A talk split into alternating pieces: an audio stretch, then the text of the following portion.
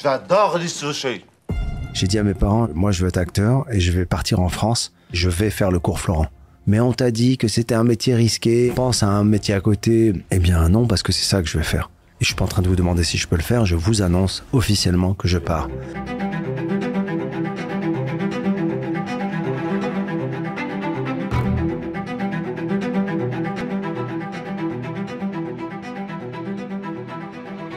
C'est dans un club de stand-up en anglais. Le mec écorche mon nom. Please welcome this next comic.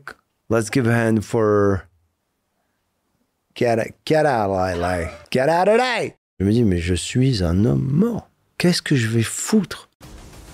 Qu'est-ce que je vais faire?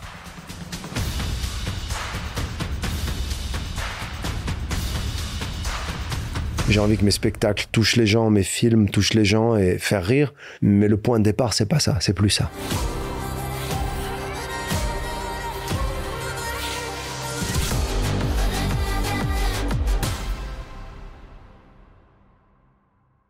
En tout cas, Gad, euh, je suis très content euh, qu'on fasse ce podcast ensemble. Bah, moi aussi, merci. Finalement, on y est arrivé On y est arrivé. avec des plannings euh, respectifs très. Justement, c'est ça, je voulais t'en parler quand, quand ton manager il m'a raconté ton emploi du temps. Ouais. Il m'a fait peur. Et pour le coup, il faut, faut y arriver pour me faire peur vis-à-vis de l'emploi du temps. Ouais, le tien, il est pas mal aussi. Il est pas mal. Et donc, je me demandais comment tu fais? Là, t'as enchaîné euh, trois jours LOL, t'es parti en Belgique, t'es revenu, t'as eu des émissions toute la journée. C'est quoi Comment tu fais pour gérer ton énergie? En fait, j'essaie. Alors, c'est récent et j'essaie de faire. euh, ça paraît banal, mais chose par chose. C'est-à-dire que ça me fatigue parfois d'anticiper, de me dire qu'est-ce que j'ai demain, qu'est-ce que j'ai après, à quelle heure je. Et en fait, ça me fait avoir une énergie euh, séquencée, tu vois. Je, je commence ma journée, j'ai une interview, j'ai un truc à faire, et je me dis, euh, ok, on va faire ça d'abord. Dès qu'il y a un manager, une maquilleuse, quelqu'un de mon équipe qui me dit, alors après, voilà ce qu'on va faire, je dis, ne me dis pas ce qu'il y a après. T'es là, en fait, tu Je là. vais essayer d'être là. Alors oui, c'est oui, c'est drainant, c'est fatigant, mais il y a des moments où euh, c'est vrai qu'il n'y a rien de tel que. Bah, en gros, moi, ce qui, ce qui, ce que je crains parfois, c'est euh, c'est de pas être inspiré en fait. Parce qu'on parle, même si on se dit des choses, euh, on parle de tout et de rien. J'aime bien un peu de vie, un peu d'inspiration. Mais ce qui fatigue la plupart du temps dans les interviews, c'est la répétition. Parce que tu peux faire plein d'interviews dans la journée. Oui, tu es un peu fatigué, mais si en face de toi, tu as, quelqu'un qui, est- qui te relance et qui est intéressant, bah, tu seras forcément nourri. C'est pour ça que je sais qu'avec quelqu'un de brillant aujourd'hui, je vais pouvoir être euh, totalement nourri. Et je m'attends à des questions euh, totalement euh, bouleversantes. Waouh, la pression. Quand tu m'as écrit, t'avais, t'avais la voix qui était enrouée. Ça te stresse de savoir que t'as des tournages juste après? Ouais, ouais, plus que ça, j'avais carrément une, une affection. C'était compliqué. Je voulais pas venir ici et, et, et parler comme ça pendant deux heures. Et j'ai envie de, je sais pas, j'ai envie aussi de prendre du plaisir. Moi, ce soir, je suis bien là. J'ai envie de prendre du plaisir, d'échanger. Mais après, j'ai le syndrome du bon élève, moi. Et je déteste être en retard, annuler, reporter. Il y a des gens qui sont relax avec ça.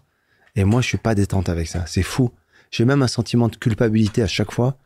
Euh, là, c'est le, Là, c'est le coaché qui te parle. non, mais c'est vrai. Tu vois, j'ai j'ai du mal. J'ai toujours été euh, fasciné par les gens qui annulent ou dépluguent ou retardent des choses en toute décontraction.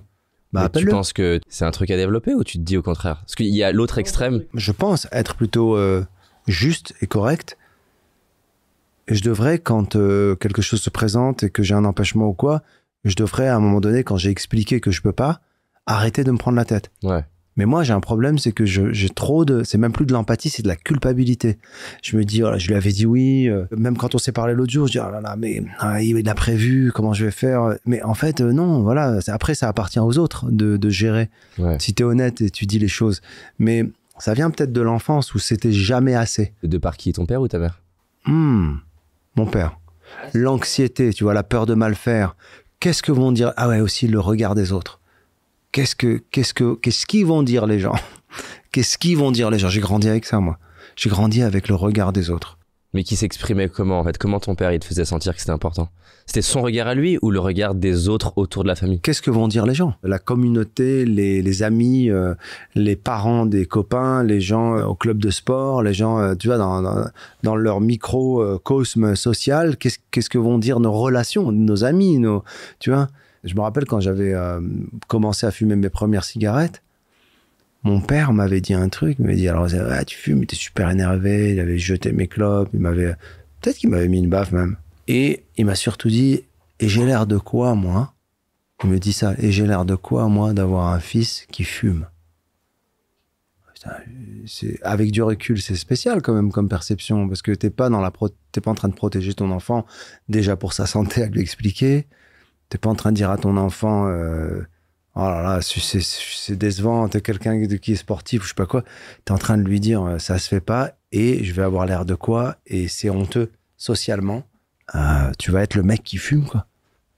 C'est, mais bon, c'est peut-être aussi un peu culturel. Ah bah c'est sûr, le regard des autres, c'est un sujet euh, qui nous touche tellement. Enfin, c'est un truc de dingue. C'est ouf le nombre de trucs qu'on fait pas ou qu'on n'ose pas faire parce qu'on se dit mon voisin a pensé ça, ma mère a pensé ça, mon père, mon frère, quelqu'un. Ou qu'on fait. Ou qu'on fait, bien sûr. Des choses qu'on fait pour paraître bien ou. Bah, C'était un peu d'ailleurs la conversation qu'on avait sur aussi tous les rêves qu'on s'impose parce que la société les met en avant. Que ce soit créer sa start-up, être acteur.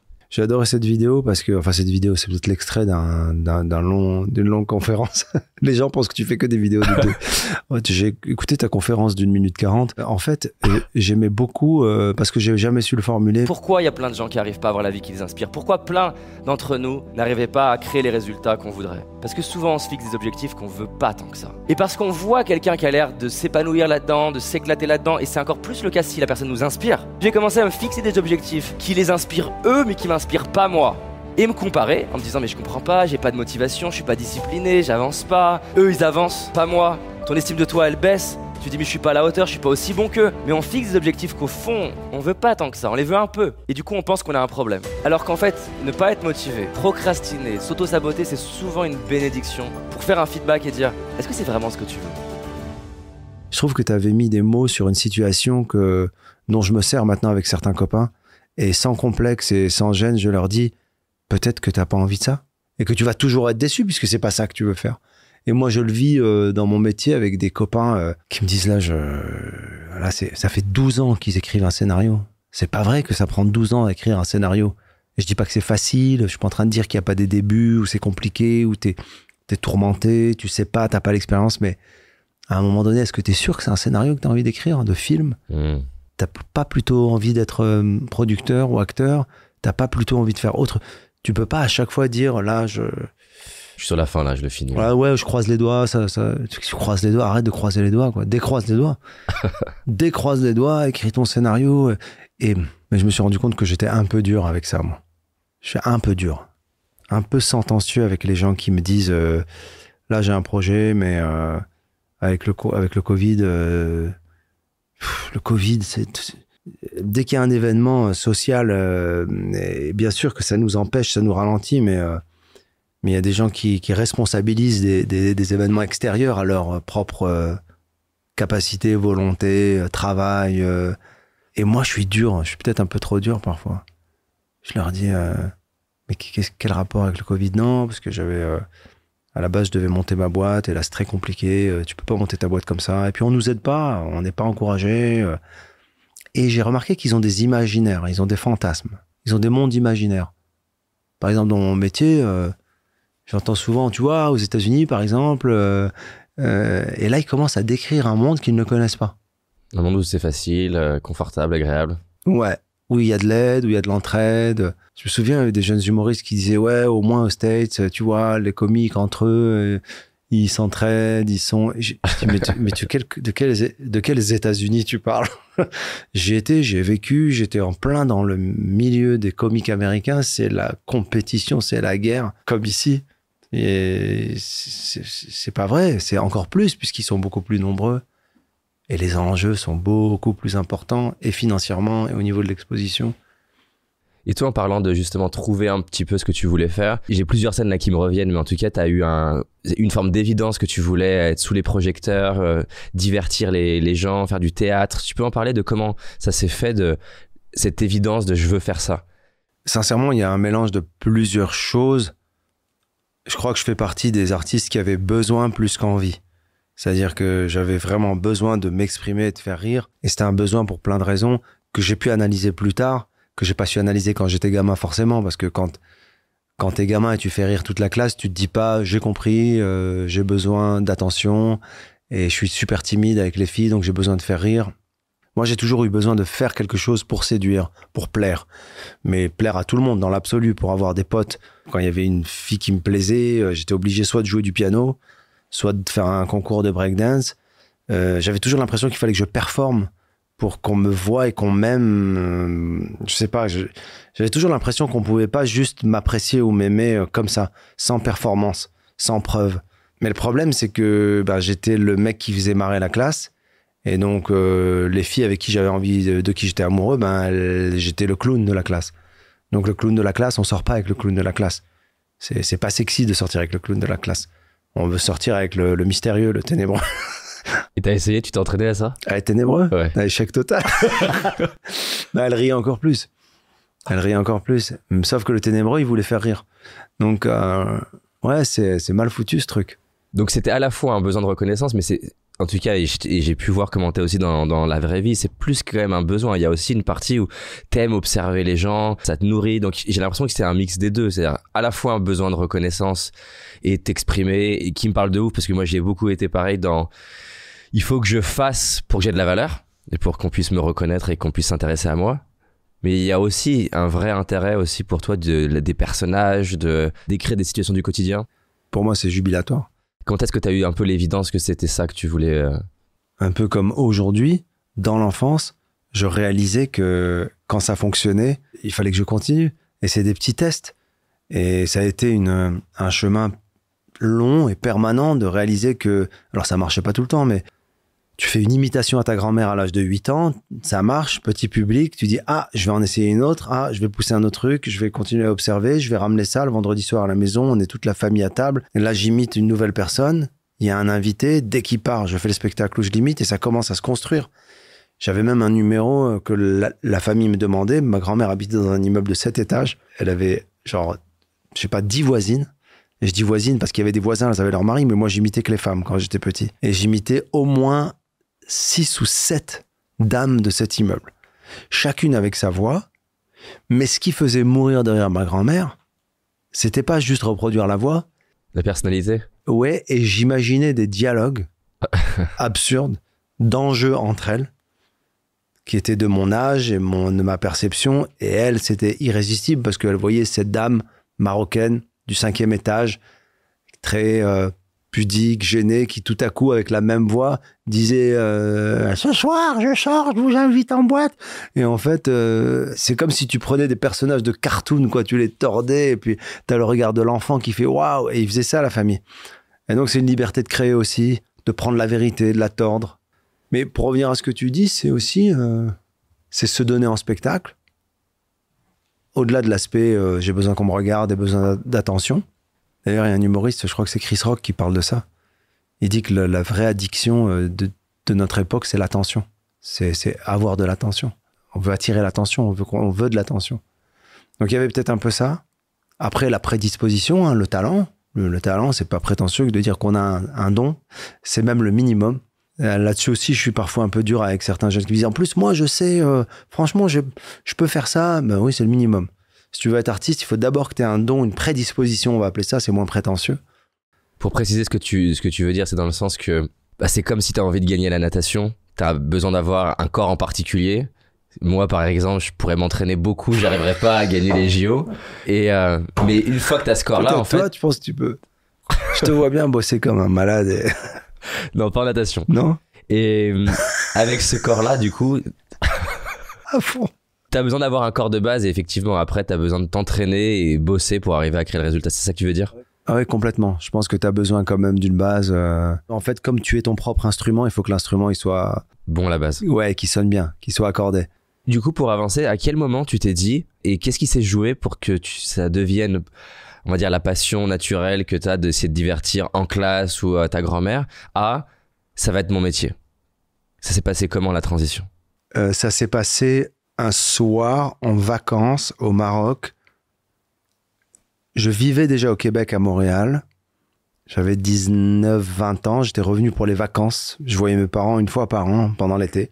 Là, je te parle du jour où ça s'est passé. C'est que il y a eu cette gestation, j'y pensais. À chaque fois, je me dis, mais c'est là, c'est sur scène que je veux être. Et je leur ai imposé. J'étais les voir. On dînait chez des amis. J'ai fait attention à dire ça devant des gens. Devant des amis. Il y avait une assemblée. J'ai fait une espèce de déclaration, quoi, comme si c'était un truc grave. J'ai dit à mes parents, je, moi, je veux être acteur et je vais partir en France et je vais faire le cours Florent. Pas je veux ou j'aimerais et je vais faire le cours Florent. Mais on t'a dit que c'était un métier risqué, on t'a dit que c'est toutes les expressions, on a beaucoup d'appelés, peu d'élus, euh, pense à un métier à côté. Eh bien non, parce que c'est ça que je vais faire. Et je suis pas en train de vous demander si je peux le faire, je vous annonce officiellement que je pars. Mais tu vas pas pouvoir, il faut des moyens. Je vais travailler, je vais avoir un job, j'ai besoin de rien. J'ai tout payé et j'ai eu la chance, la grâce, dira-t-on, le cadeau de passer le concours de la classe libre qui offre la gratuité scolaire au cours Florent. À Paris. Ouais, c'était une bénédiction. Pour arriver à me resituer, je crois qu'il y a quelqu'un qui s'appelle Michel qui a eu une influence dans ta vie au Canada, c'est ça? Ouais. Michel Azoulay, euh, pour moi, c'est la définition du mécène comme il n'en existe que dans les films. Et donc on est avant le cours Florent. hein. On est avant le cours Florent, je vis à Montréal, je suis invité parfois chez lui à dîner, je le fais marrer. Et un jour, il me dit, il faudrait que tu fasses ça sur scène. Il a, il a quel âge? C'est un monsieur, moi je suis jeune, j'ai 20 ans, lui il en a 40, 50, euh, tu vois. Je vais chez lui régulièrement parce que mes parents sont pas là-bas, c'est un mec qui est adorable avec sa famille, sa femme, ses enfants, et il m'invite euh, pour les fêtes, pour euh, les repas de famille, il m'inclut, tu vois, il m'inclut dans... Et comment tu l'as rencontré? Je le rencontre par euh, des amis de la famille qui venaient en vacances au Maroc et qui, ont leur oncle qui est là-bas. Et on me dit, voilà, j'ai cet oncle qui est au Canada. Et moi, je le contacte parce que là, je suis en avide de, de contact et de, et de connexion. Et il me voit faire les sketchs. Moi, j'ai l'impression que je me sens pas redevable, mais j'ai envie de les remercier, quoi. J'ai envie de, et je leur fais le show. Je leur fais le show à chaque fois que je vais dîner chez eux et lui, il est mort de rire. Je fais des personnages. J'imite l'accent québécois, l'accent marocain. Pareil, je refais le truc. Lui, il est mort de rire. Un jour, il me dit, mais Gad, mais ça, c'est, oh, vas-y, quoi. Ça me rappelle une phrase que m'avait dit un, prof de cinéma. Il m'a dit, quand tu, quand tu parles, tu perds de l'argent. Je dis, qu'est-ce que tu veux dire? Il me dit, mais fais-en ton métier. Et en fait, euh, je lui ai dit, euh, à Michel, mais c'est pas mon métier, je sais pas. Il me dit, mais tu le fais déjà. Bon, je, je le calcule pas. Et un jour, il me dit, viens me voir au bureau, il vendait des vêtements, rien à voir. Il me dit, j'ai réservé une salle. C'est le musée du cabaret, juste pour rire. C'est le 10 décembre. C'est vraiment la date, puisque je m'en souviens. 10 décembre 1994. Et tu vas faire ton spectacle. Là, je pète un câble. Là, je suis pas content et je lui dis, mais Michel, je peux pas faire ça. J'ai pas de show, j'ai rien du tout. Je peux pas. euh. Il me dit, c'est trop tard. Il me sort l'affiche du spectacle. Je dis, une affiche, mais complètement claquée. Moi, j'ai ma tête comme ça avec écrit euh, Gad Elmaleh, euh, spectacle comique, one-man show, euh, 10 décembre 94. Et là, je suis obligé. Et ça te fait quoi qu'il ait fait ça à ce moment-là? Bah, au tout début, j'apprécie pas parce que je, me, je, je trouve ça complètement euh, violent. Je suis pas dans l'émotion. C'est bien plus tard que je me dis cet homme est un génie. Et cet homme est, il vient, c'est la providence. C'est, Dieu qui m'envoie cet homme. C'est pas possible. C'est, il vient sur mon chemin pour me tendre la main. Ah oui, attends, il fait un autre truc, c'est que il faut financer. Il faut louer un théâtre. Il faut payer un photographe pour faire les affiches. Bon, il y avait pas beaucoup de monde, mais quand même, tu vois. Et alors, il prend la recette de billets qu'il a vendus à des amis à lui. hein. Il prend cette recette et il me la donne. Je dis, mais c'est fou quand même. C'était, rien. C'était 50 places, 3, 30, je sais pas combien. Mais il me donne une petite enveloppe en me disant, voilà, ça c'est l'argent des places. C'est ton premier cachet, ça. Je lui dis, mais Michel, toi t'as payé pour le... Non, non, moi j'ai payé, moi je t'offre tout ça. Mais ça, cet argent, il est à toi. Donc le gars, il l'a produit à perte. C'est une leçon de vie folle parce qu'il croyait tellement en moi. Et il n'y a pas plus euh, grand que quelqu'un qui croit en toi sans attendre de retour quand même. Parce qu'il m'a même pas dit euh, dix ans plus tard, ouais, ça y est, tu commences à cartonner, euh, je veux des points, quoi. Donne-moi des redevances sur... euh, Donc je manque jamais de lui rendre hommage dans mes spectacles, dans, mes, dans mes captations, dans mes... Mais peut-être que je devrais lui faire un chèque, non? C'est pas ça qui lui ferait plaisir, je crois. Je joue à Montréal dans quelques jours. Je vais l'inviter d'ailleurs. C'est complet d'ailleurs au Centre Bell et il y a 7000 places qui ont été vendues. Donc euh, je refais un peu le trajet. Et quand tu le vois, ça te fait quoi? Ça me touche. Il a une grande pudeur. Il veut même pas en parler. Ah ouais? Ah, pas du tout. Il a absolument pas envie de se gargariser de ce truc. Dès que j'en parle en télé tout, tout le monde lui dit T'as vu? Il a dit. Il fait Ouais, ouais, c'est bon, ça, c'est bon. Et j'adore. C'est une vraie pudeur. La pudeur des gens maladroits. pas la pudeur des faux modestes. Tu sais, c'est pas grand chose, c'est toi qui as tout fait. J'étais à des obsèques il y a pas longtemps d'un artiste, il y a un autre artiste, je peux pas dire les noms, et un autre artiste qui fait un discours pour le mec qui est décédé, et il fait dans son discours, j'oublierai jamais euh, ce jour où tu m'as félicité pour le prix,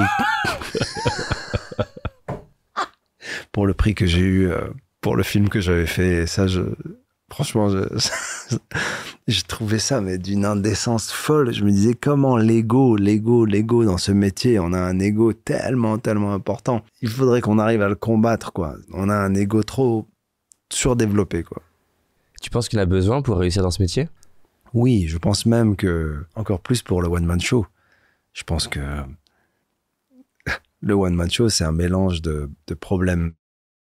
pour avoir un problème, pour dire moi tous les soirs, tous les soirs, je vais aller sur scène, je vais faire rire des milliers de personnes et je vais rentrer à l'hôtel la plupart du temps tout seul dans des villes que je ne connais pas. Je vais rouler beaucoup en voiture, prendre beaucoup le train, je vais beaucoup prendre l'avion, je vais faire rire les gens, continuer à faire rire. Euh, j'ai peur, me fait très peur. En même temps, je suis un peu mégalo parce que quand je rentre devant 5000 personnes, je fais ça va, ça va bien. Pour qui je me prends C'est un truc un peu spécial quand même. C'est pas un art, euh, c'est pas anodin quand même psychologiquement, psychiatriquement, il, faut se pencher un peu sur, euh, sur les comiques et la validation permanente. Avoir besoin et envie d'une validation. On veut être validé, les comiques. On a besoin de, du rire, pas parce que c'est notre métier de faire rire, c'est pour être validé, nous, en tant que personne. On veut être validé. Moi, je veux qu'on me valide. Les premiers rires dans une salle m'apaisent et me permettent de me dire, ils m'aiment. Alors qu'ils ont acheté leur place depuis six mois. Arrête. C'est une escalade incroyable, l'ego. C'est on veut être aimé plus que les gens qui ont acheté leur place depuis six mois et qui sont là pour nous aimer et qui nous aiment déjà. Je vais tout arrêter. Je vais rentrer dans un monastère. Plus d'ego. Petit repas frugal. Tu passeras me voir. Je prierai pour toi. Il y a une partie de toi qui veut ça? Franchement, euh, si je le dis en rigolant, mais pas dans un monastère, mais on a parlé de ça une fois, je pense. On a parlé de, du minimalisme, je crois. Ouais, de simplifier ta vie. Ouais, simplifier. Je le fais au niveau du matériel, par exemple. Je suis pas attaché au matériel. Pas du tout. Je n'ai aucun attachement au matériel. C'est une chance. Les vêtements, vraiment, j'aimerais avoir un uniforme. Tout se ressemble dans ce que je mets. Ça ne m'intéresse pas. M'intéresse pas du tout de. Mais même, j'ai des potes qui me racontent des choses. Genre, j'ai trouvé une chemise dans une matière euh, vachement mieux que celle que j'avais achetée l'été dernier. Je sais pas quoi dire, moi. ça n'a aucun intérêt. Vraiment, de manière j'en deviens même un peu désagréable parfois parce que je leur dis mais vraiment c'est important pour vous? C'est le factuel m'ennuie euh, c'est pas que je n'aime pas les belles choses je peux les regarder les apprécier mais je vais plus loin même euh, sur la nourriture j'aime bien euh, quand c'est bon je le reconnais mais je ferai pas des kilomètres pour manger un, un canard euh, je sais pas quoi ou euh, dire t'as pas goûté là? Ah non il faut absolument que tu goûtes le truc de parce que le burger du 8 il a rien à voir avec le burger du. T'as été comme ça ou tu l'as jamais été? Jamais, ça m'intéresse pas. Ça ne, ça ne, ça ne m'intéresse pas du tout, du tout, du tout. Moi, c'est les gens. C'est avec qui je mange le burger. C'est. Je, je n'éprouve aucune satisfaction à. Je sais pas, à, à- à- à manger un truc très très bon si les gens autour sont pas sont pas intéressants ou, c'est pas fun, tu vois. Quand ta carrière elle a explosé et que du coup les, tes finances ont explosé avec, ça a été quoi tes, tes premières euh, grosses dépenses à l'époque? Mais en fait, euh, je dis que je suis je, absolument pas. Je vais me contredire tout de suite, je trouve, parce que je pense non pas que je l'étais, mais la- les premiers moments où je gagne de l'argent, je suis matérialiste, parce que je veux aussi. euh, je le suis pas profondément, mais je veux aussi un peu montrer quand même.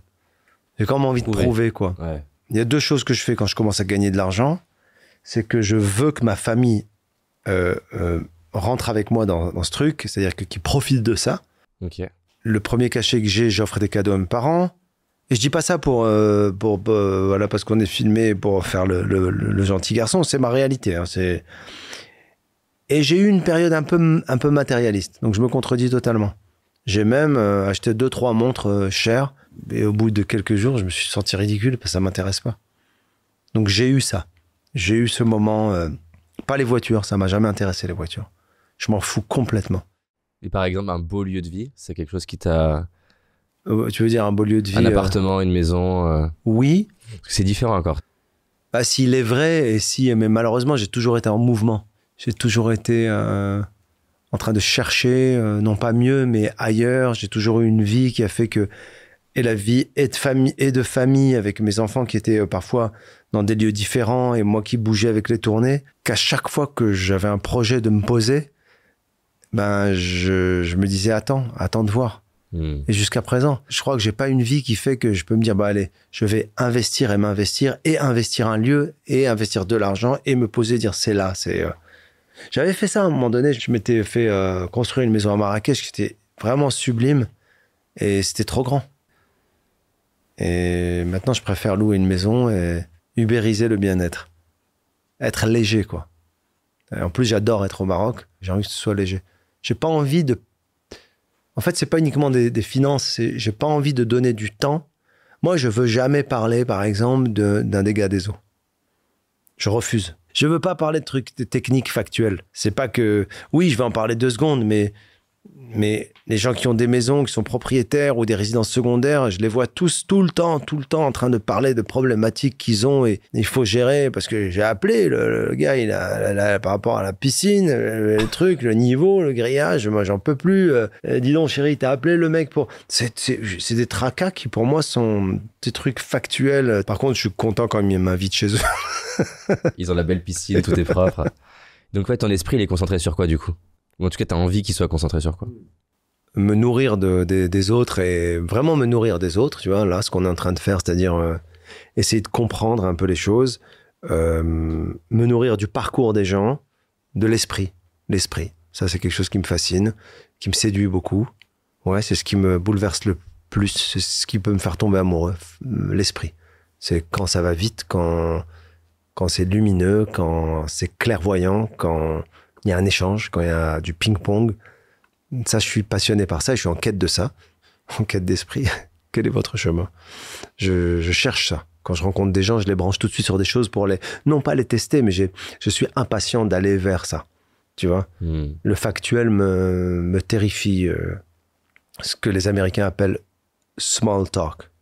Ouais, c'est- moi je suis très nul là-dessus. Ah oui? Bah, en fait, j'aime pas parce que c'est juste des, des, des pitchs, tu te présentes rapidement, tu passes d'une personne à l'autre et je m'épanouis pas dans, dès que pas, dès que je vais pas avoir un échange qui est profond où je vais vraiment découvrir la personne. D'ailleurs, c'est ce que j'ai, apprécié quand on s'est rencontrés, que ça a été très vite dans euh, nos parcours et, Complètement. et moi, ça me nourrit beaucoup c'est pour ça que je suis là.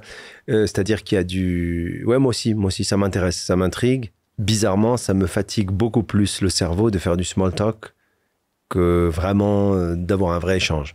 Et moi, il y a plein de fois, c'est juste que je sais même pas quoi dire. Il y a des personnes qui sont hyper à l'aise pour parler de la météo et du fait qu'il y a eu tel truc. Et en fait, moi, j'ai un blanc. Je suis là. Et alors maintenant, j'ai trouvé le truc. Je, je, à très vite, je pose, je fais, je bascule en coaching. C'est, quoi, c'est quoi tes objectifs? C'est quoi tes challenges? Et là, au moins, je, je me sens utile.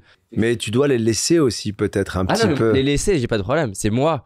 Je sais pas comment interagir avec la Tu météo. peux pas dire, euh, par exemple, j'ai décidé de, de passer par le périph' parce que. Non, non, ouais. Ah, franchement, j'ai même pas l'idée. Je serais obligé d'apprendre des scripts, tu vois, de small talk.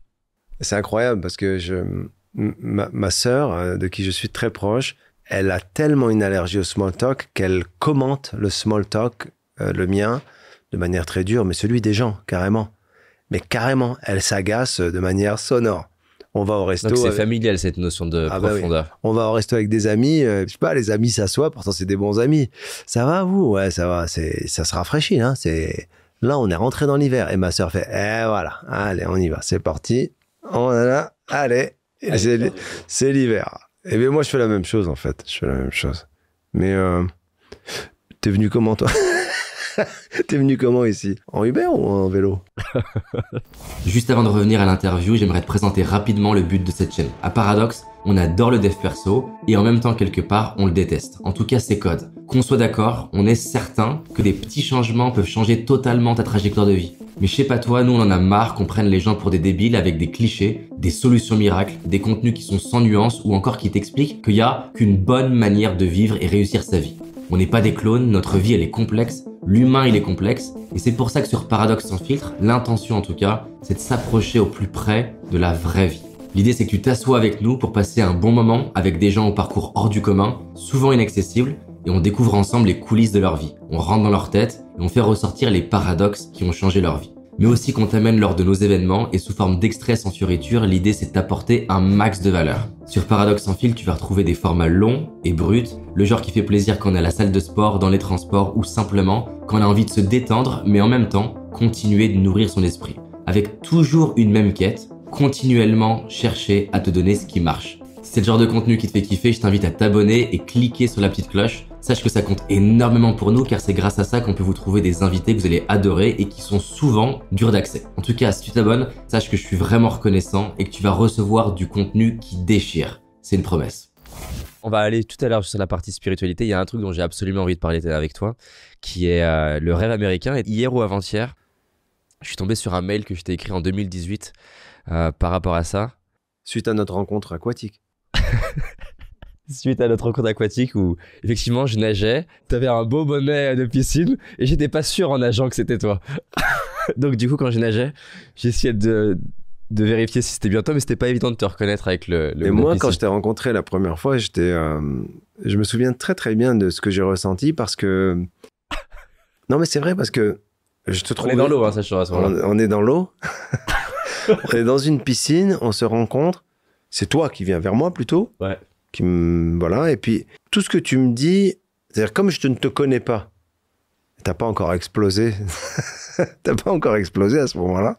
Ou un peu, je sais pas. Moi, je te connais pas. Peu. Un petit peu. C'est un mélange à la fois de tout ce que me dit ce gars est très intéressant, mais en même temps, le contexte fait que je te prends pas au sérieux parce que euh, on est dans une piscine en maillot et tu me dis des trucs en plus. Euh, T'as vu, je, je, pense que tu t'en souviens que ça m'intrigue quand même. Je, je, me dis, je me dis, waouh. Bah suffisamment déjà pour que tu me donnes ton email. Mais oui, parce que je voulais savoir, mais j'ai pas poussé au numéro, tu vois. non, mais c'est vrai, je voulais comprendre. Et je me dis, ce mec a l'air brillant, mais quand même, je sais pas trop ce qu'il fout là et pourquoi il me branche là-dessus. Je pensais que tu me draguais en fait. non. Bon, c'était c'est pas le propos du mail en tout cas. Non, non, non. Et donc voilà, justement, en 2000, donc c'était après. Bah forcément après la piscine. Il n'y a aucune chance pour que ce soit avant la piscine. Exactement. Et donc je venais de voir un, un documentaire sur toi aux, aux États-Unis et ça m'avait vraiment, euh, moi ça m'a remué de le voir. Je t'avais écrit justement merci pour ton inspiration. Je viens de regarder le reportage sur ton projet aux USA par TF1. Ça me remue les tripes et me donne les larmes aux yeux. Je suis inspiré par le courage que tu as de redémarrer de zéro, de continuer, d'y croire, de te dépasser et impressionné par ton anglais. Et sachant que je t'écris ça parce que moi, ça a toujours été mon rêve, euh, les US. On pourrait d'ailleurs en parler d'anecdotes un peu euh, violentes avec l'immigration américaine à l'époque. Donc on est un an euh, où j'ai réussi à avoir mon visa O1, qui pour moi c'était un symbole dans ma tête. Et la fin de mon message d'ailleurs, c'est euh, et te voir ce soir me donne envie de persévérer, d'oser faire des choses que je faisais en France au début et d'aller au bout de ce rêve d'ado. Et donc ouais, je te remercie déjà parce que moi ça m'inspire d'avoir des personnes comme toi qui en permanence vont chercher le, le, prochain chapitre. Ça m'aide à, à réaliser mes propres rêves, à trouver ma propre direction. D'abord, je veux revenir juste sur le mail que je trouve très touchant en fait. C'est très touchant et c'est très humble vu ce que tu as fait toi. Donc j'aime j'aime bien. C'est inspirant aussi pour moi en fait finalement. Et je pense que c'est vertueux en fait. Ça se nourrit en fait. Je t'ai répondu? Ouais, tu m'as répondu. Tu, tu et répondu. là, il me lit un truc. Je ne vois pas qui vous êtes. Euh, je n'ai jamais rencontré personne dans la piscine. Non, non tu m'as répondu. Merci pour tes mots, David. Je suis très touché. Nous nous devons tous de faire le maximum pour nous surpasser, nous dépasser. Amitié. Wow. Le gars est fasciné par son propre mail. C'est beau.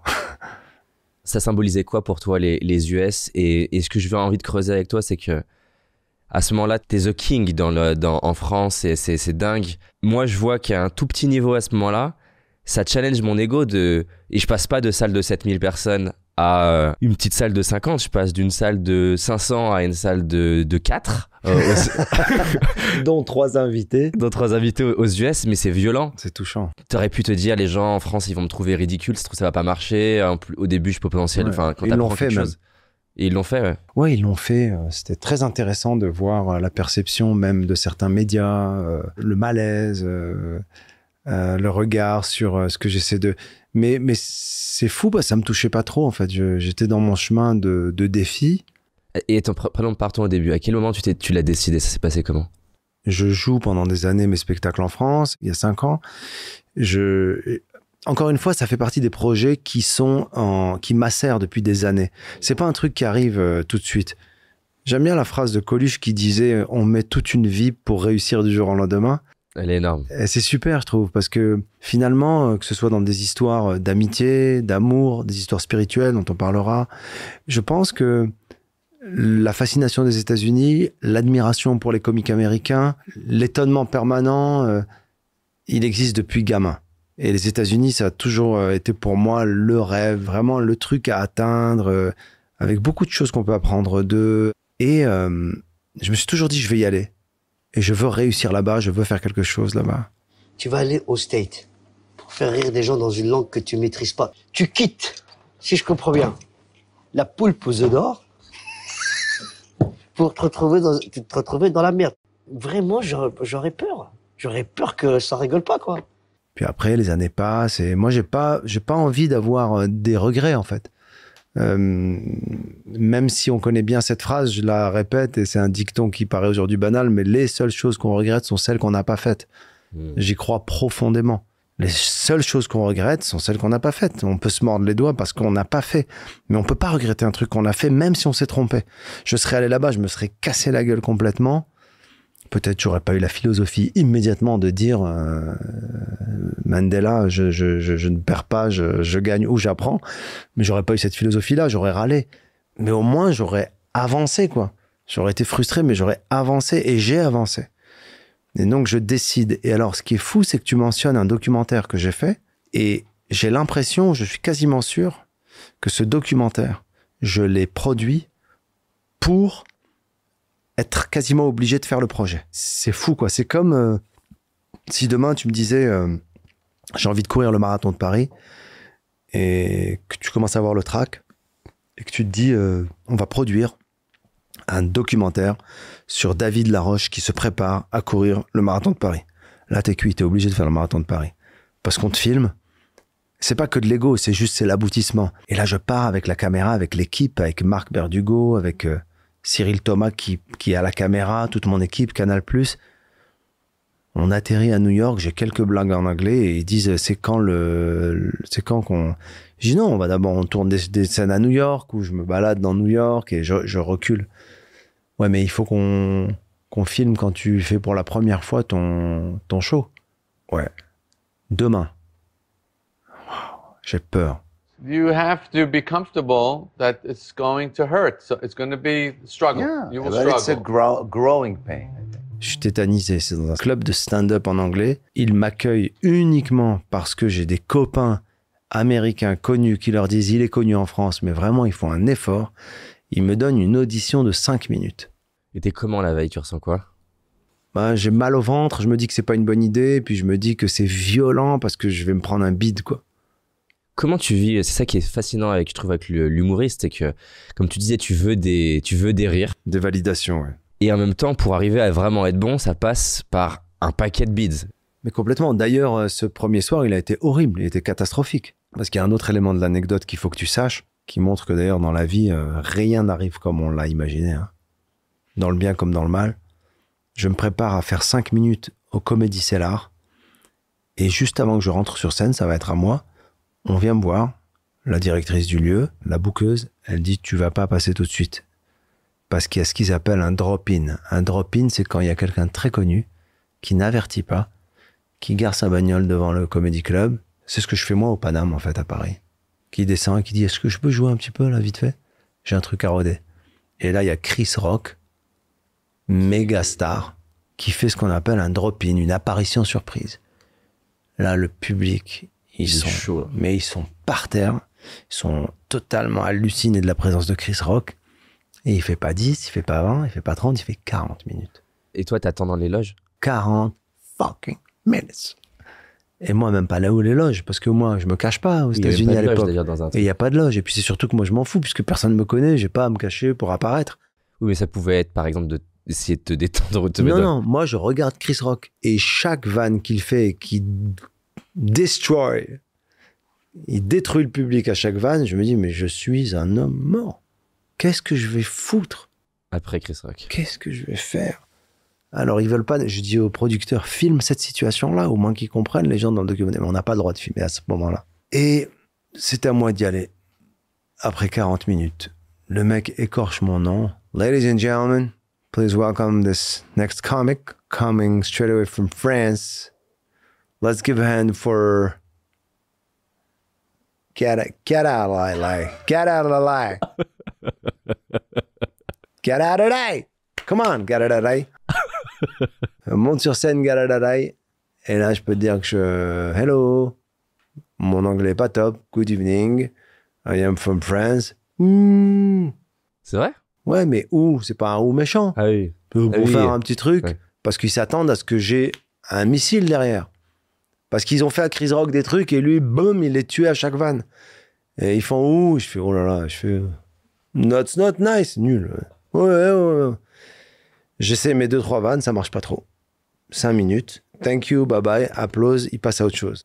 Mais là, t'es comment là J'aimerais que. Parce que c'est- ouf. Je suis allé pa- passer du temps à Paname Café. Je trouve que c'est.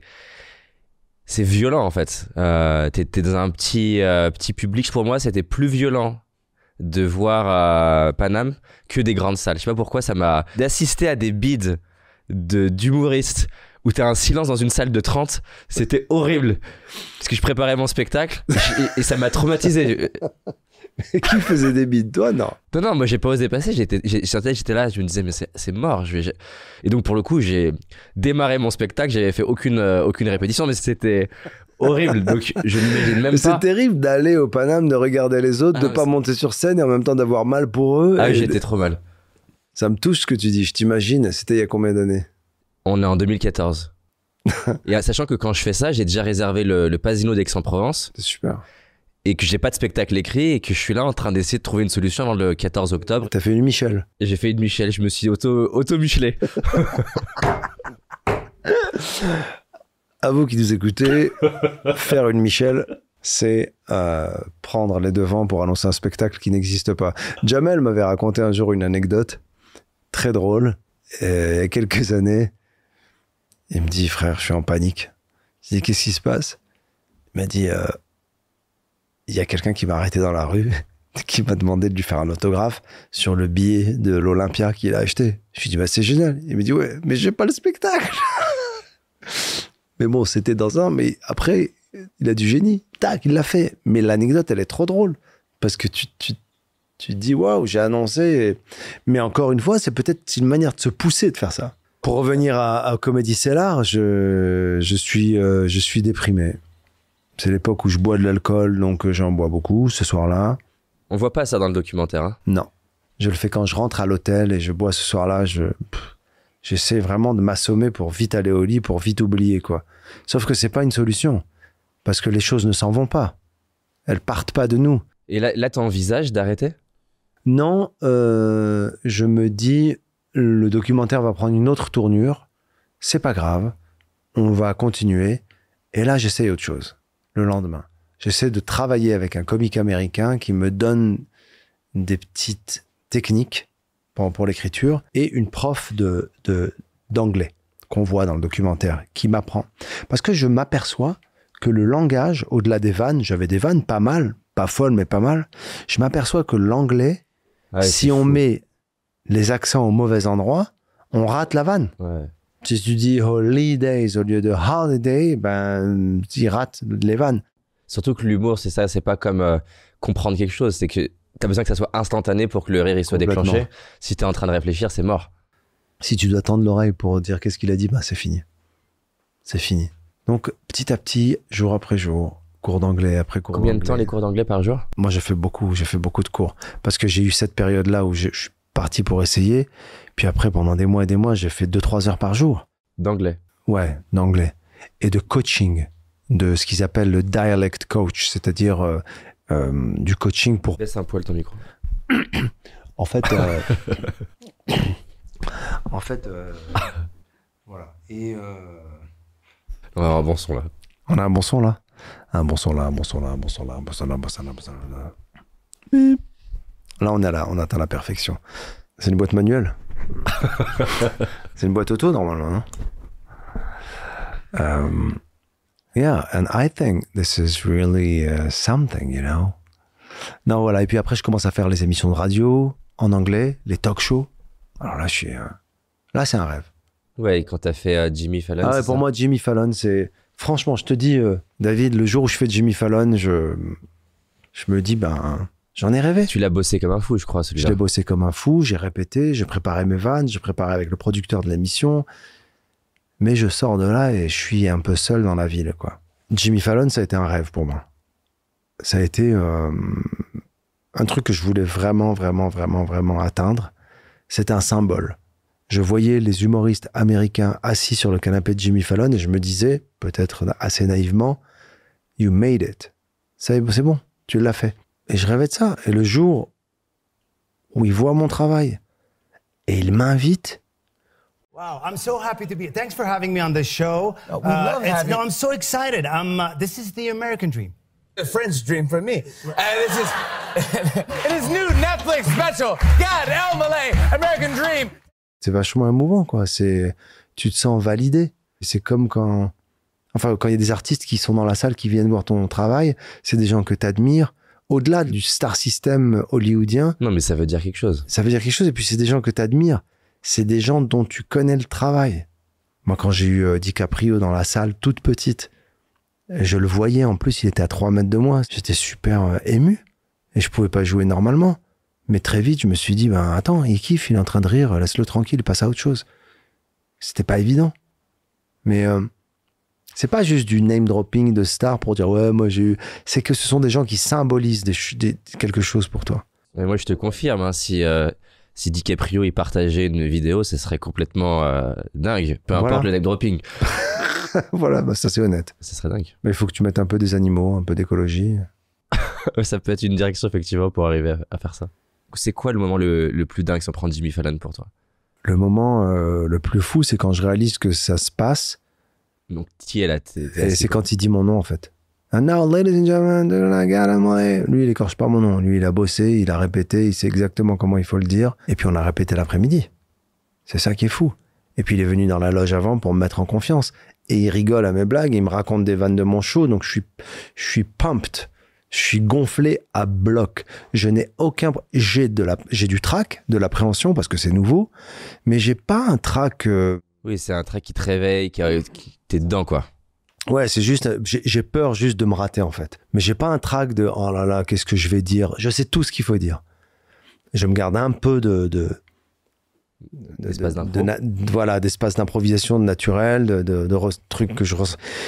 Mais tout est calé parce que tout est préparé. L'émission est préparée. Euh, j'ai demandé de me brancher sur ça et ça. Je suis, euh, je suis, je suis à fond quoi. Je suis à 100% prêt.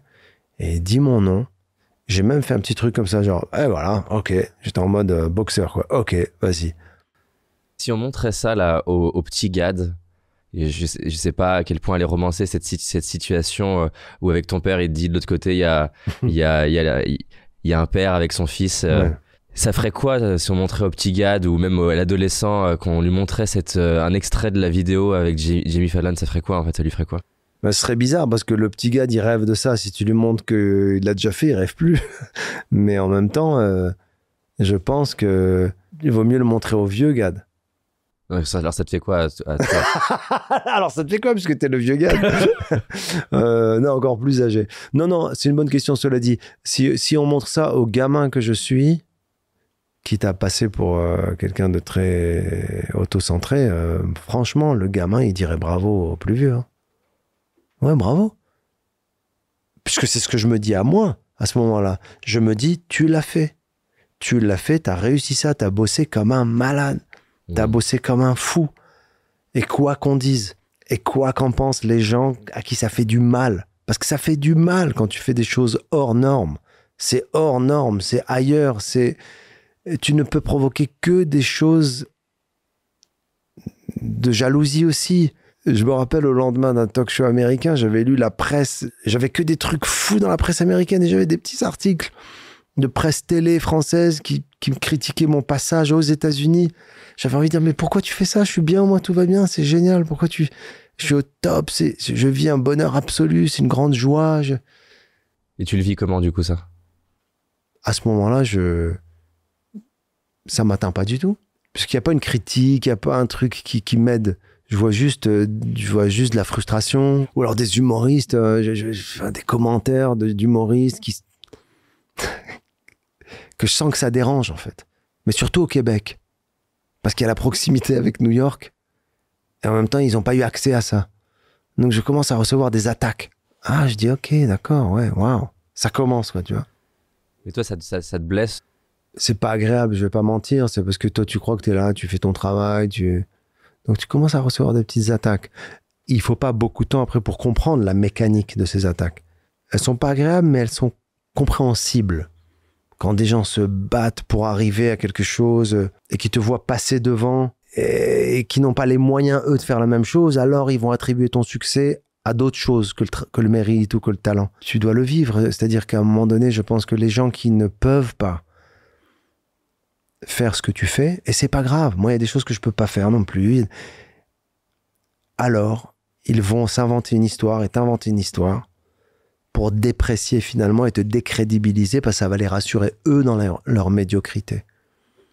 Et au lieu de s'analyser eux et de faire l'inventaire et de dire mais pourquoi lui il y arrive et pas moi? Qu'est-ce que je peux faire moi pour y arriver? Alors ils vont scénariser et attribuer à autre chose que, que, que, ton talent, ton travail, ton succès et, reconstruire la réalité pour finalement se faire du bien à eux, mais ils se font pas de bien puisque at the end of the day, comme disent les Américains, à la fin de la journée, ben toi tu l'as fait, Jimmy Fallon, et eux ils sont encore en train d'écrire sur les réseaux sociaux, euh, hey tabarnak, c'est pas correct. Et t'as une phrase, tu te dis un truc euh, à l'intérieur quand tu vois une critique, qu'elle soit médiatique, qu'elle soit sur les réseaux sociaux, est-ce qu'il y a. T'as une phrase un peu clé que tu te, que tu te dis qui t'aide un peu à te recentrer, à avancer Oui, ben, je repense à mon enfance, je repense à, à, à mes rêves. C'est pas une phrase, c'est. euh, Ou une image Ouais, j'ai une image d'enfance.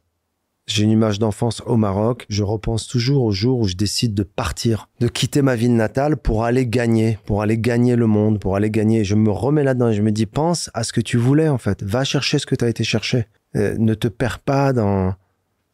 Parce que c'est de l'ego finalement. Parce qu'en même temps, les attaques, on en aura tout le temps.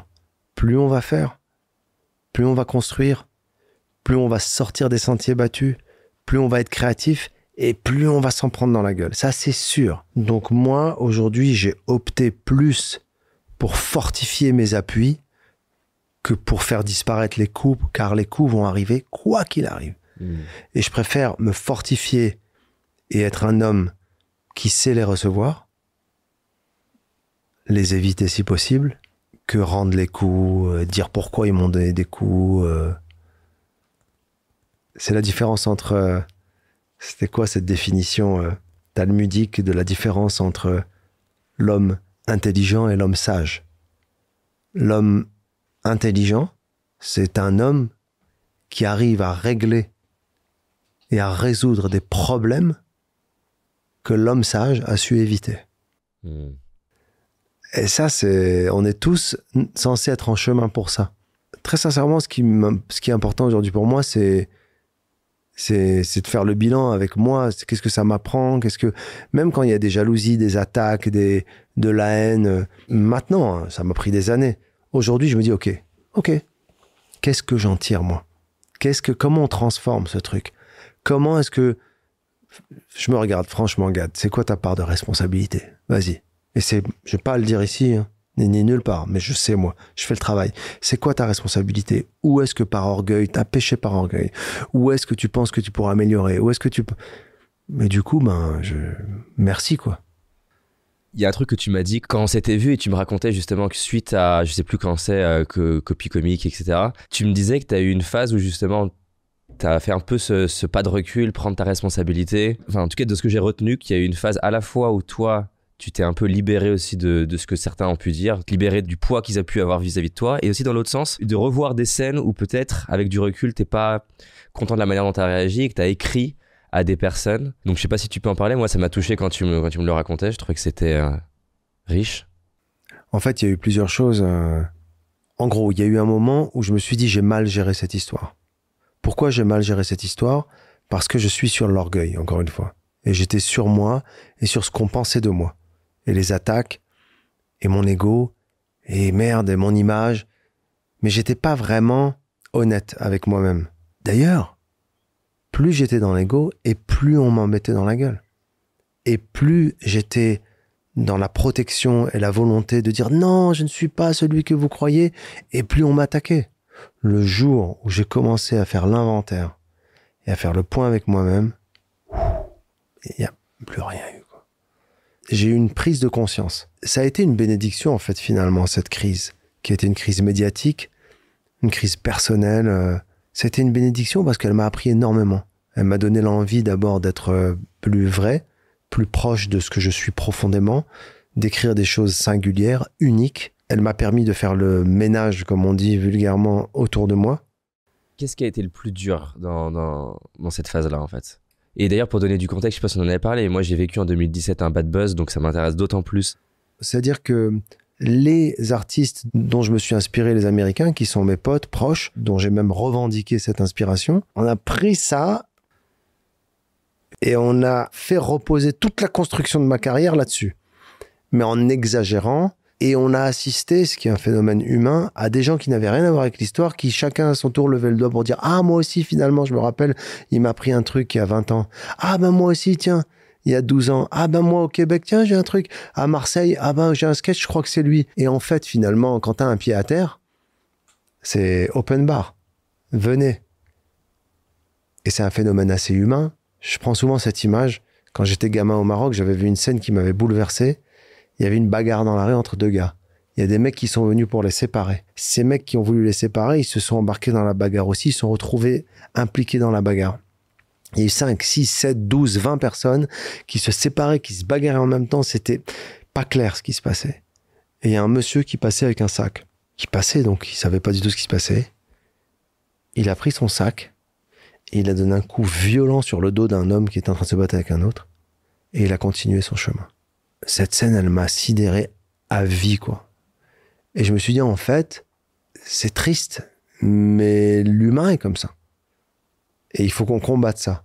À un moment donné, quand il y en a un qui a un genou à terre, ben, on glisse et on y va. C'est ce qui se passe en société. On est à table à un dîner, il y a quelqu'un qui commence à faire de la médisance. Même si tu connais pas bien, t'emboîtes le pas. Et ça m'est arrivé même parfois de dire, mais qu'est-ce que, pourquoi tu dis ça de ce, ce mec-là, tu le connais même pas? Et faire de la mauvaise langue et parler de... Et on a une surenchère avec ça. Du coup, pour toi, le plus dur, c'était pas tant les éléments euh, factuels, euh, là où toi tu pouvais être d'accord?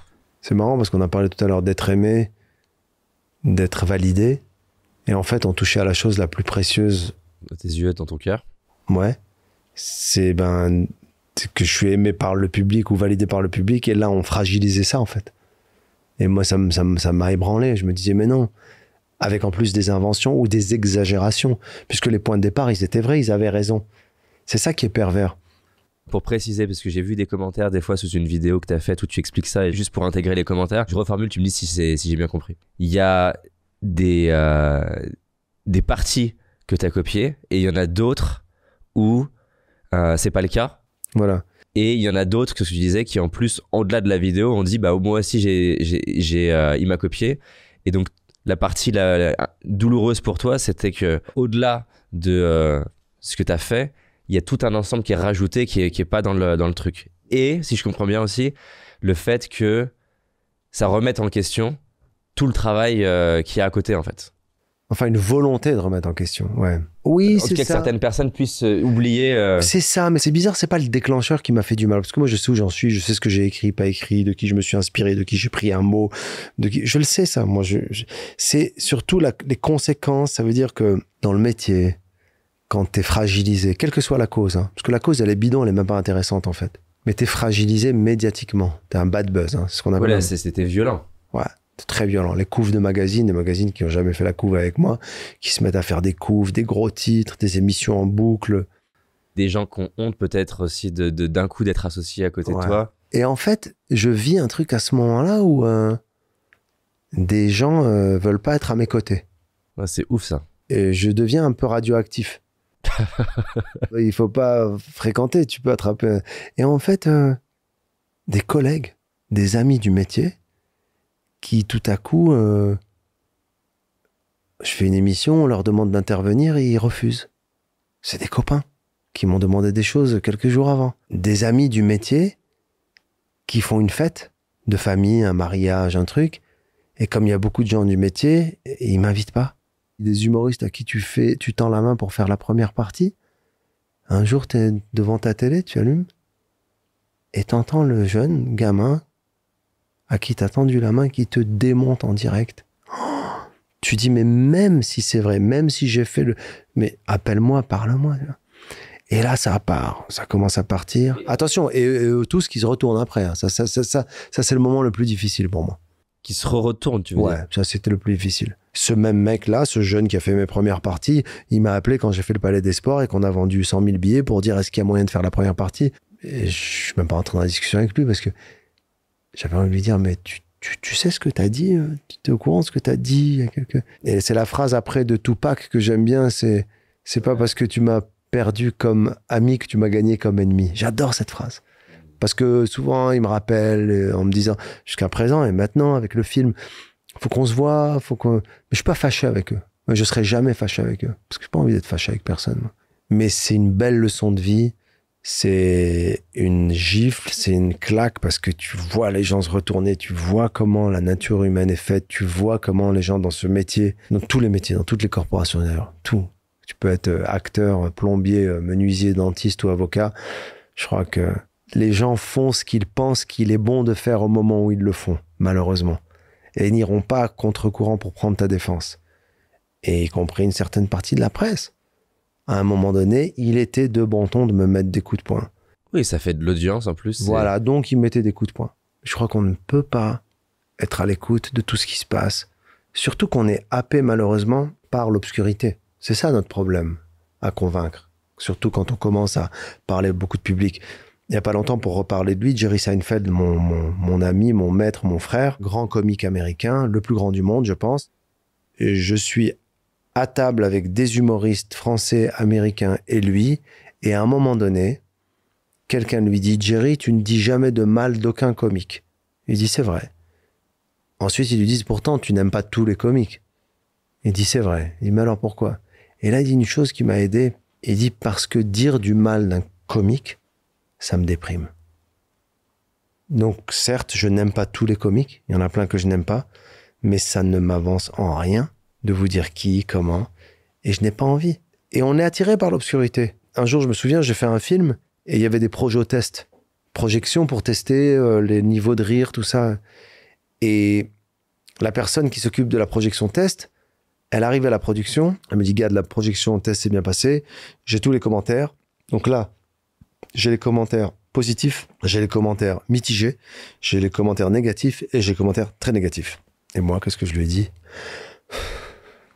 C'est quoi le très négatif? Comme un mec qui prend de la drogue, quoi. C'est quoi le très négatif? Mais qu'est-ce qui m'a pris? Pourquoi j'ai voulu savoir le très négatif? Je devrais même pas l'entendre, le très négatif, parce que le très négatif ne peut pas être constructif. Et il commence à me lire et je dis arrête. Et mais je suis en train de me faire du mal. Que des commentaires de pourquoi il a fait ce film, euh, on n'en peut plus, enfin des trucs, mais on aura toujours ça. Toute notre vie, et toi, t'en auras toujours. Donc je pense, encore une fois, que c'est à nous de nous renforcer. Hmm. C'est à nous de faire le travail pour être solide, pour pardonner aussi. Pour pardonner. Tu te fais insulter par quelqu'un sur les réseaux sociaux. Qu'est-ce qu'il ne me connaît pas? C'est comme les mecs qui s'énervent parce qu'il y a un gars en bagnole qui les double et qui dit connard. L'autre, il le suit, il a envie de le tuer. Mais non, tu me connais pas. Tu, tu, tu ne sais pas si je suis un connard. Euh, tu n'as aucune preuve. Donc il y a rien. C'est mon meilleur ami qui me traite de connard. Je m'assois avec lui. Je lui dis, il faut que tu m'expliques parce qu'on se connaît depuis 30 ans. Tu me traites de connard, il y a une vraie raison, il faut qu'on partage. Mais moi, vraiment, hein, c'est pas, fais pas mon Dalai Lama. Moi, un mec qui passe dans la rue qui me dit connard, mais je lui souris, je n'ai même pas envie de discuter avec lui. Ou alors je rigole, je l'invite à boire un café, je, il se calme et après il part, quoi. Mais on doit se renforcer pour essayer de tendre la main, on doit se renforcer pour essayer de, si on peut éviter les coups, c'est la sagesse, sinon les prendre euh, avec des bons appuis. Et donc tu disais justement que c'était une forme de bénédiction. Qu'est-ce qui est différent dans le GAD d'aujourd'hui par rapport au GAD de juste avant ce bad buzz? C'est que j'ai j'ai pas envie de faire pour les autres ou pour plaire aux autres quoi. C'est un souci pour moi de plaire dans le sens où j'ai envie que mes spectacles touchent les gens, mes films touchent les gens et faire rire. Mais le point de départ, c'est pas ça, c'est plus ça. Et donc c'était une prison quelque part et ça t'a ça t'a libéré de ce truc-là? Ouais, ça m'a aidé. Ça a été une galère qui a été euh, une grâce, qui a été une bénédiction et je sais pas qui je peux remercier pour ça, mais ça m'a beaucoup, beaucoup, beaucoup appris, ça m'a fait avancer. Ça m'a. C'est bizarre, hein. C'est très bizarre parce que jamais j'aurais pu imaginer une seconde que je dirais ça un jour. Oui, jamais tu aurais souhaité le vivre non plus. C'est ça qui est drôle. Jamais. Alors là, si avant, euh, donc euh, merci les gars, quoi, et les filles. Merci à toute la bande qui a monté ça. Parce que vous avez fait de moi un homme euh, meilleur, quoi. Et j'espère que c'est ce que je leur souhaite à eux. C'est qu'ils puissent euh, s'améliorer. Et peut-être que dans quelques années, euh, cette bande qui a organisé ce truc dira qu'est-ce qu'on a été con de faire ça? Pourquoi on a fait ça? Parce que j'ai compris aussi que c'était pas contre moi qu'ils en avaient. C'est pas contre moi, c'est pas un truc personnel. On veut. D'ailleurs, il y en avait plein qui étaient impliqués. C'était qu'à un moment donné, ils surfaient sur quelque chose qui leur donnait à eux une forme de pouvoir Hmm. Avec pas beaucoup de courage, avec de la délation anonyme qui rappelle quand même des sombres heures du pays, avec des choses pas très dignes, pas très classes. Mais s'ils veulent même un jour discuter, je les écouterai. hein. Tu parlais justement d'orgueil et d'ego. Est-ce que justement le fait d'avoir un gros succès, puis succès aux États-Unis, c'était aussi une manière, enfin en tout cas vivre ce bad buzz, c'était aussi une manière de te ramener euh, en position un peu d'humilité. Oui, parce que euh, finalement, c'était un coup de Rocky, quoi. Tu vois, j'ai pris un KO, je suis tombé, je suis vraiment tombé par terre. Parce que c'est ce que j'ai apprécié hein, clairement quand on s'est rencontrés. Et donc moi je t'ai pas connu avant, mis à part dans la piscine, donc c'était trop court euh, pour arriver à Quand savoir. était sous l'eau. Mais en tout cas, à chaque fois que j'ai parlé de toi récemment autour de moi, justement, j'ai apprécié ton humilité. Et donc, je sais pas en fait si, si elle était comme ça avant euh, ce. ce... Pas autant. Non, pas autant. Elle était pas. Ou alors elle était, elle était affichée ou volontairement existante, mais pas intégrée, pas ressentie, pas. Je crois que le fait de vouloir euh, s'améliorer, il, il- il- enfin, ça prend beaucoup de temps. Et puis euh, d'afficher son humilité, c'est très prétentieux. Il y a un gars qui, euh, qui- que je connais qui il se rend pas compte, mais des fois il dit Je connais personne de plus humble que moi. Je trouve ça super. Je connais personne de plus humble que moi. Je trouve ça super. Et il le dit vraiment sincèrement, c'est ça qui est incroyable. Et moi, j'ai entendu autre chose récemment. C'est un prêtre qui disait, euh, ou un rabbin, tu vois, comme quoi en ce moment, il faut que je fasse gaffe parce que. je- en tout cas, c'est un sage, un homme sage qui disait La modestie n'a de valeur que si tu t'estimes et si tu penses que tu as de la valeur. Bah, C'est sûr, si t'es modeste parce qu'en fait tu penses que tu, enfin, tu, tu, tu te valorises pas toi-même, c'est facile. Voilà. C'est facile d'être modeste quand tu penses que t'es pas bon, que tu réussis pas les choses. Mais la véritable humilité, c'est quand tu as pris conscience de ta valeur, que tu sais ce que tu vaux, et que malgré ça, tu te dis, je vais pas me la péter pour autant. Et surtout que la modestie, déjà d'en parler, c'est terrible, mais il n'y a pas plus modeste que moi. c'est super cette phrase. Je pense, et c'est pas pour euh, que je suis l'homme le plus modeste du monde. Et c'est très humble. et je sais que c'est humble de ma part. Non, mais c'est bizarre.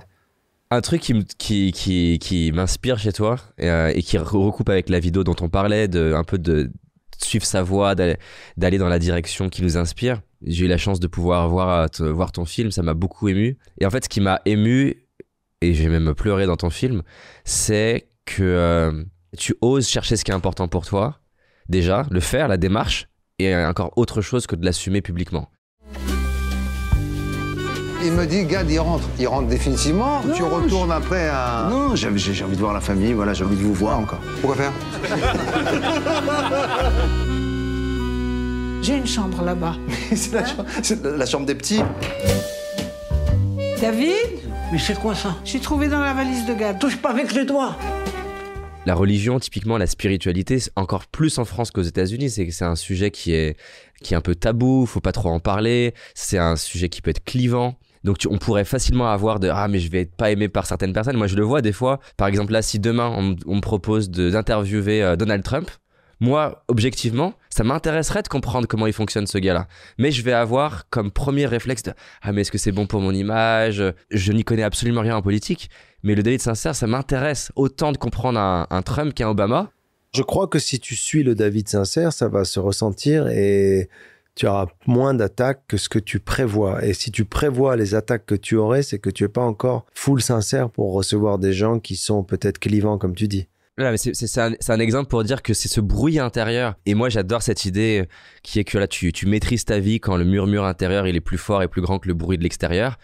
Et je trouve que tu symbolises ce truc-là. Tu aurais pu garder ça un peu secret.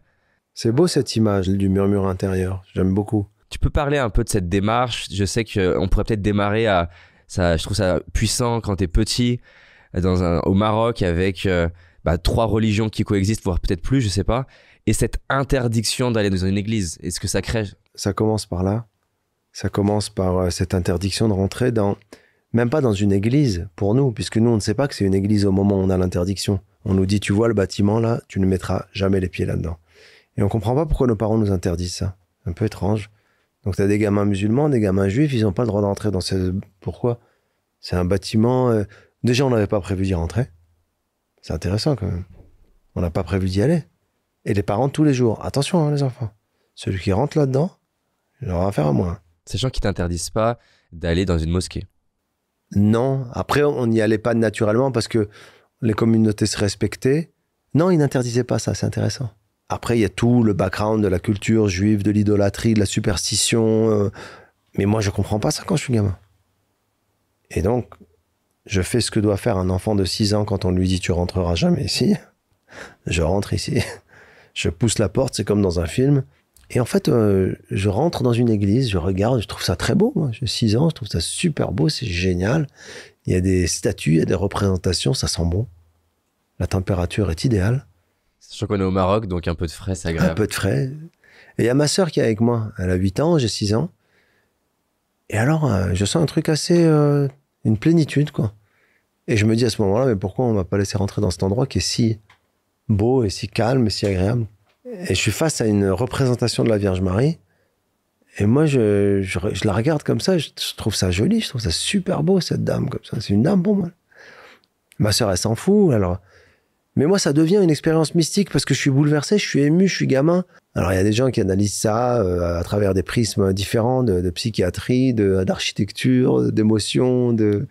Moi, je sais pas, je vais pas dire que c'est une expérience euh, mystique, une épiphanie ou une apparition, mais juste, je suis super bouleversé de voir cette image. C'est peut-être l'interdit, c'est peut-être le poids de... Je sais pas. Et cette image, elle me hante. À chaque fois, je pense à cette dame que j'ai vue comme ça, qui est face à moi. Et je suis gamin, et parfois, je pense à elle, je suis un peu triste, parfois, j'ai envie d'aller la revoir. Parfois, euh, j'ai envie de rentrer dans l'église en sortant de l'école pour voir cette statue, parce que c'est beau. Mais je n'ai pas d'explication, je n'ai pas de...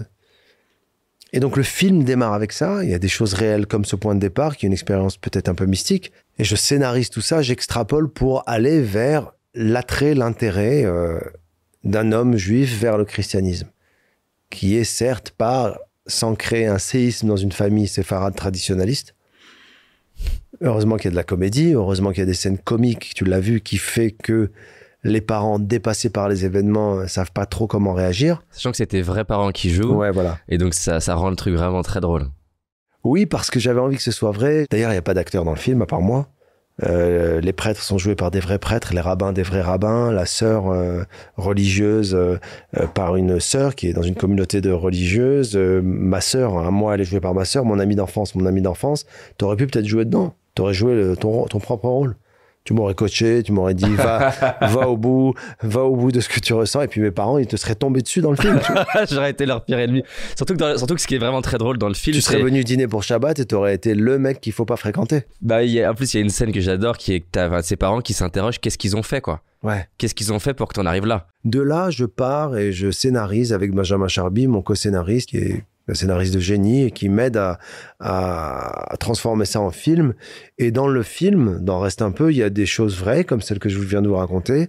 Il y a des choses moins vraies. Et il y a des choses pas vraies du tout. Mais je vous dirai pas lesquelles. Allez vérifier, jugez par vous-même. C'était quoi un moment qui t'a touché dans le tournage du film? C'est encore une fois l'authenticité des personnages qui parlaient avec leurs mots et qui suivaient pas des dialogues écrits, appris par cœur. En termes de méthode et de fabrication, c'était très dur parce qu'il fallait euh, euh, se taper des prises de 20 à 40 minutes euh, de quelqu'un qui est pas acteur et retirer une minute de, de magie, quoi, une perle. Sachant que tes parents, de ce que j'ai compris, ils ont pas le, le scénario complet. Ah, ils n'ont même pas lu le scénario. Donc ils savent qu'ils vont être dans un film qui, qui devrait aller en salle, Ouais. euh, sur un sujet qui est compliqué. Ouais. Ils ont compris le sujet du coup, forcément. qui parle de la crise de la cinquantaine. Mais ils savent pas trop. Euh. Bon, ils sont pas fous, ils savent que c'est sur la religion. Oui, Quand ma mère tient une statue de la Vierge Marie et que mon père ne dit touche pas avec les doigts, elle sait qu'il y a un truc sur la religion.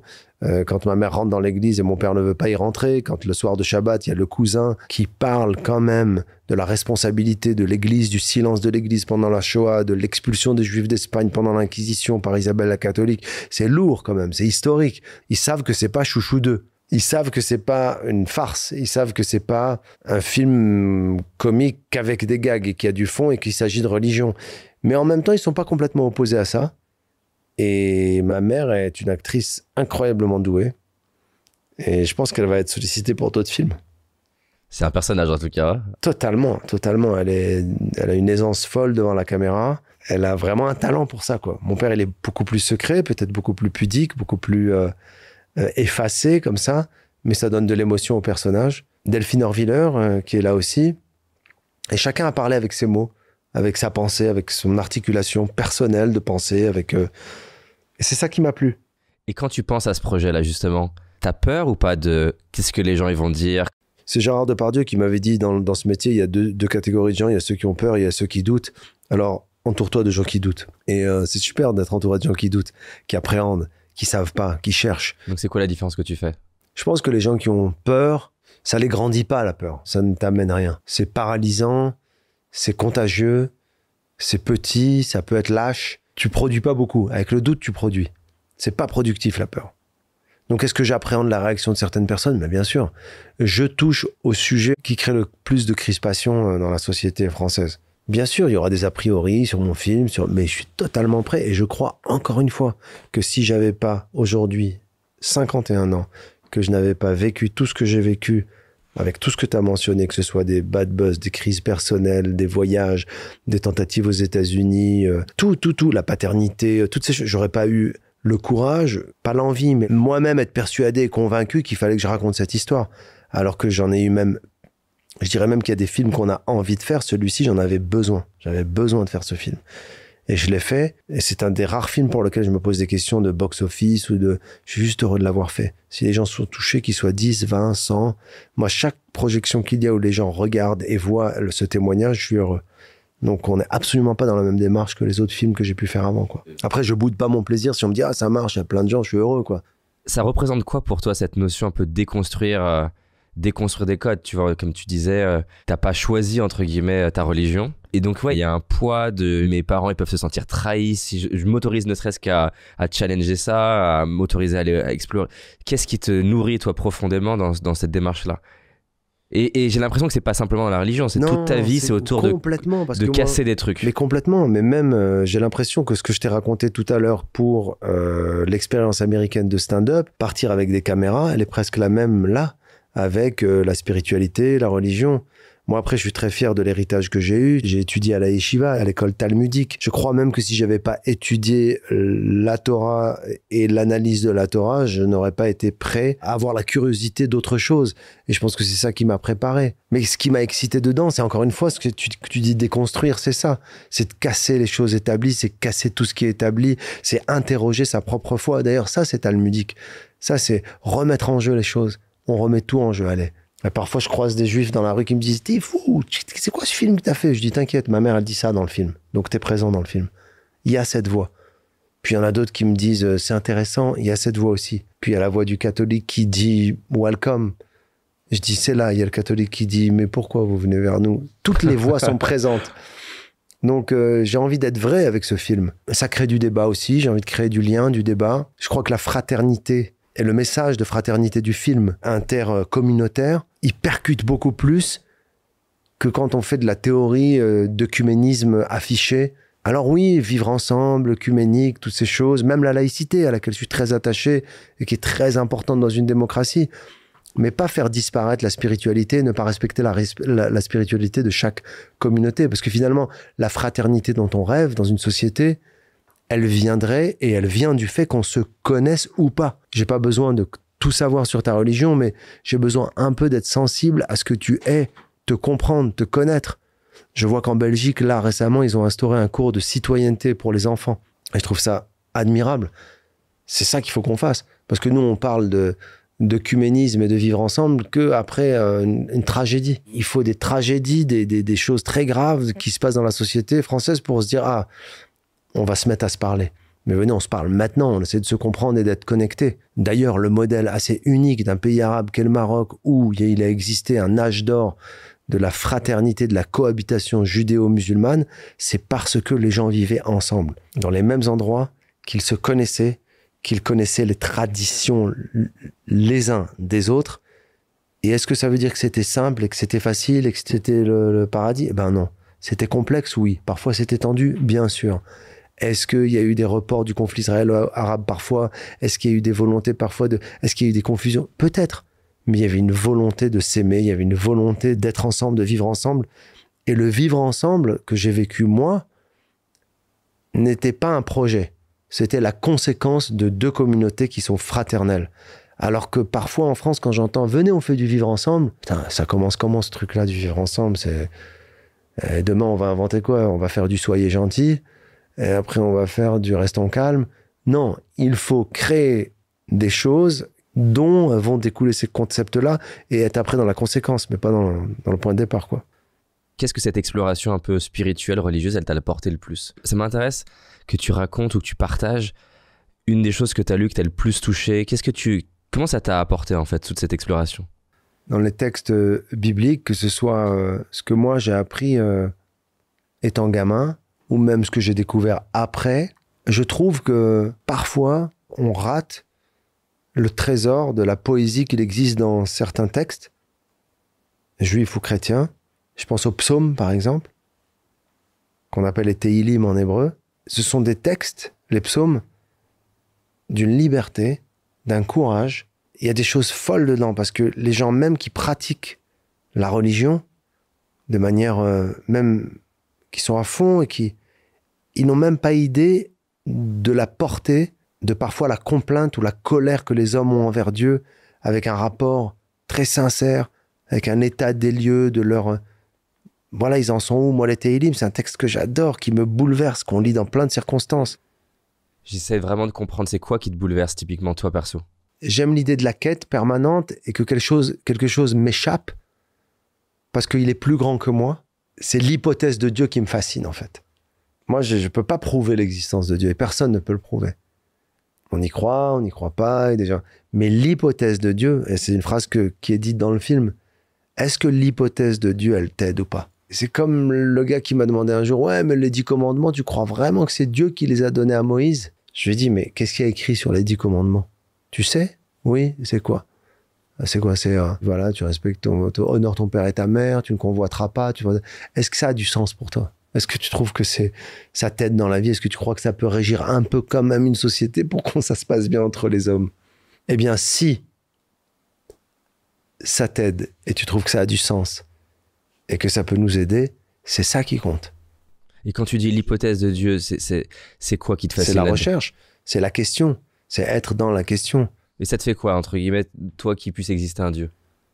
Ça me fait de me demander s'il existe un Dieu, et ça me fait de, m'en remettre à ce qui est plus fort que moi, à ce que je ne maîtriserai pas et jamais, à ce qui est euh, au-delà de ce que je peux, moi, contrôler, apprendre, maîtriser. euh.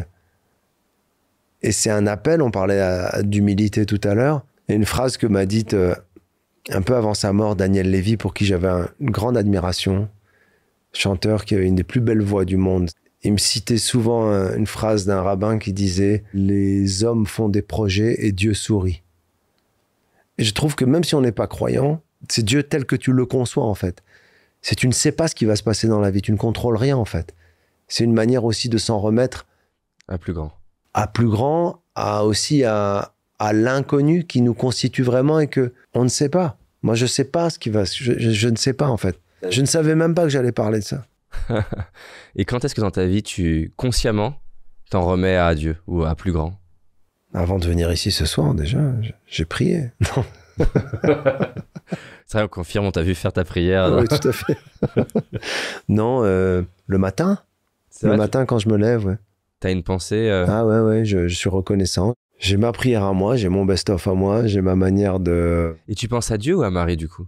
À Dieu. Je remercie Dieu, je dis merci. C'est cool, encore une journée. J'ai mes mots à moi. Celle-ci, elle est en hébreu le matin. Ok. Ouais, le soir, elle est en français. Et dans des moments durs, on parlait de, de bad buzz ou des difficultés, tu utilises ça? Quand j'ai la force, parce que parfois, j'ai pas la force de ça. Parfois, je me fais happer par. euh, j'ai pas l'humilité ou la force ou ce qu'il me faut pour être dedans. Je suis que dans ah il faut que je règle le problème. Attends, je vais appeler, tu vas voir. J'arrive pas, à, tu vois, à calmer, à dégonfler le truc quoi. Mais ça m'aide beaucoup beaucoup de de pas savoir en fait. Ça m'aide énormément. C'est un moteur, c'est une quête, c'est un questionnement. C'est il est pas fatigant. Il me recharge, il me donne, il me nourrit tout le temps. Simplement la question en fait. Je sais même pas si j'ai envie de la réponse. Sinon, ce serait décevant. je pense que si on te prouve que Dieu existe, comment tu peux avoir une preuve? En tout cas, ça me fait écho avec les travaux de Boris Cyrulnik qui dit, qui d'ailleurs je crois lui est, est athée, je sais pas exactement, mais qui dit en gros on peut pas prouver l'existence de Dieu. Par contre, on peut scientifiquement prouver l'influence de la prière sur le corps.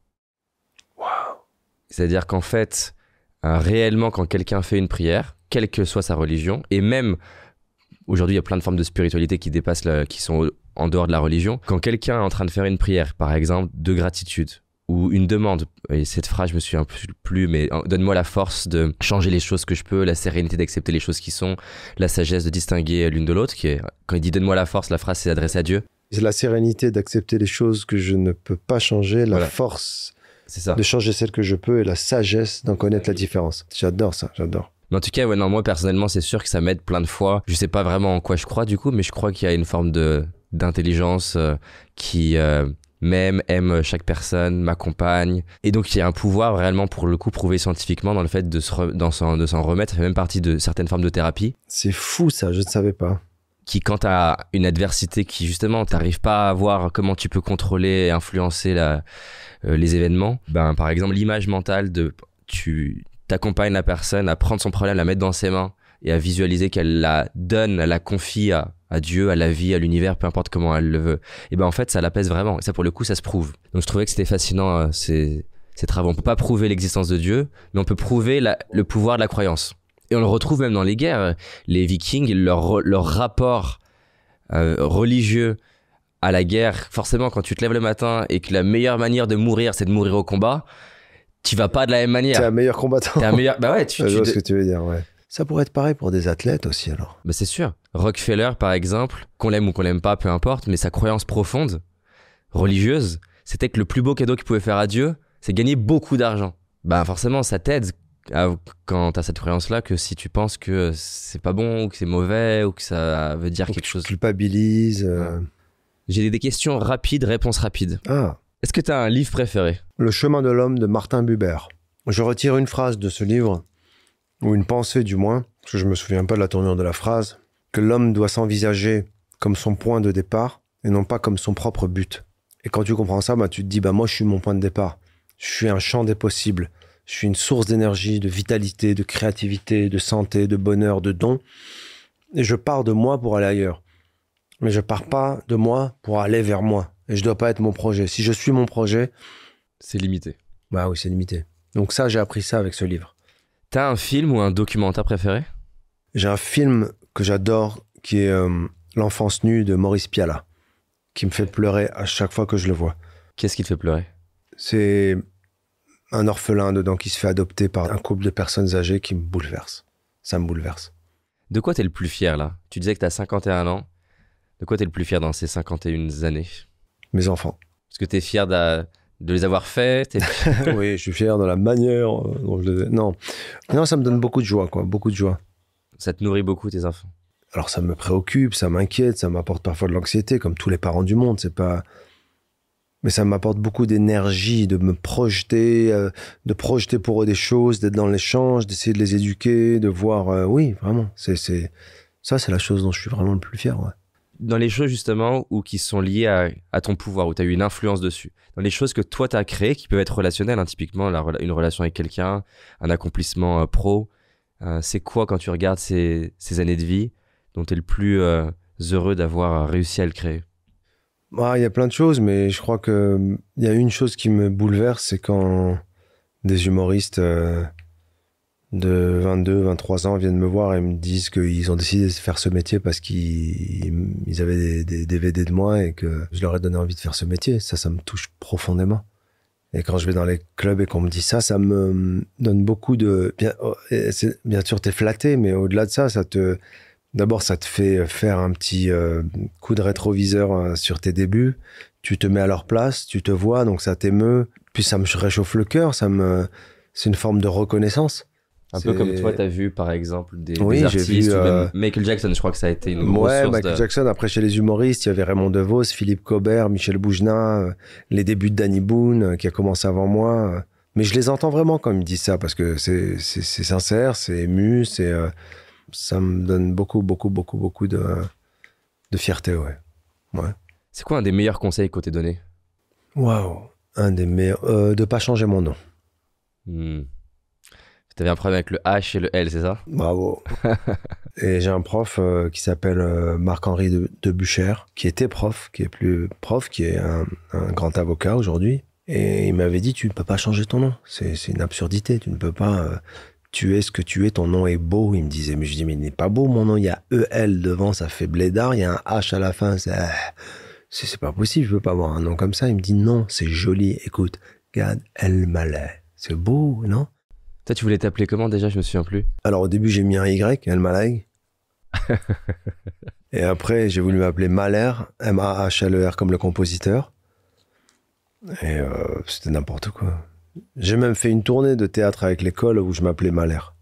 c'est dingue. C'est quoi un, un- un conseil que tu trouves qui est trop partagé et dont t'es pas d'accord?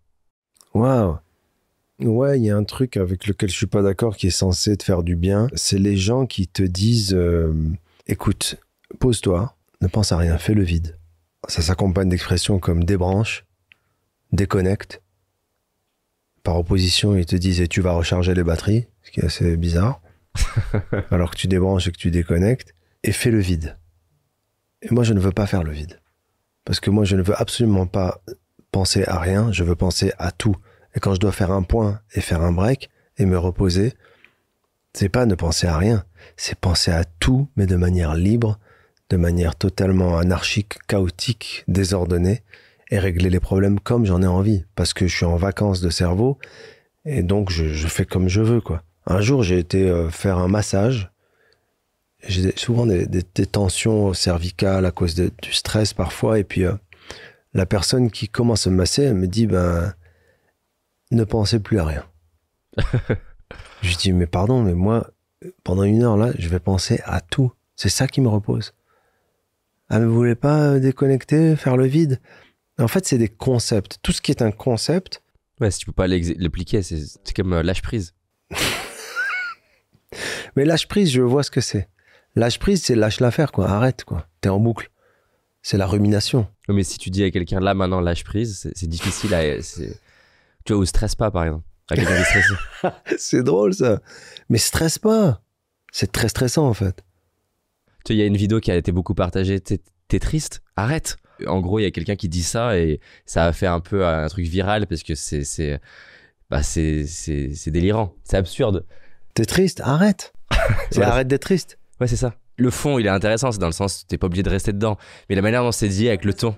Mais après, ça peut être philosophique parce que un jour, j'ai dit à un ami Comment t'as fait pour arrêter d'avoir mal? Parce que j'avais des problèmes à chaque fois d'articulation, de tendine. Mais comment t'as fait, toi? Et il m'a dit J'en ai eu marre d'avoir mal. Un jour, j'en ai eu marre. Je trouvais ça très touchant. Je dis C'est-à-dire, ben, non, j'en pouvais plus d'avoir mal. Ça suffit. Il a fallu que ça s'arrête. Donc, c'est clair que tu ne peux pas comme ça par magie parce que t'arrêtes d'avoir mal. Mais il y a Mais un peu de pouvoir, ça. bien sûr. Ouais. T'as une musique préférée? Euh, un style de musique? Ou une musique L'un ou l'autre, tu veux. Une chanson, tu veux dire Ouais. Ah, j'aime euh, Human Nature de Michael Jackson, mais j'aime aussi le thème de Casablanca au piano, puisque j'aime beaucoup le jazz. Mais je crois que ma chanson préférée, celle qui me, qui me touche beaucoup, c'est The Way You Look Tonight. C'est ma chanson qui m'émeut et ça me rappelle aussi une belle histoire d'amour que j'ai eue.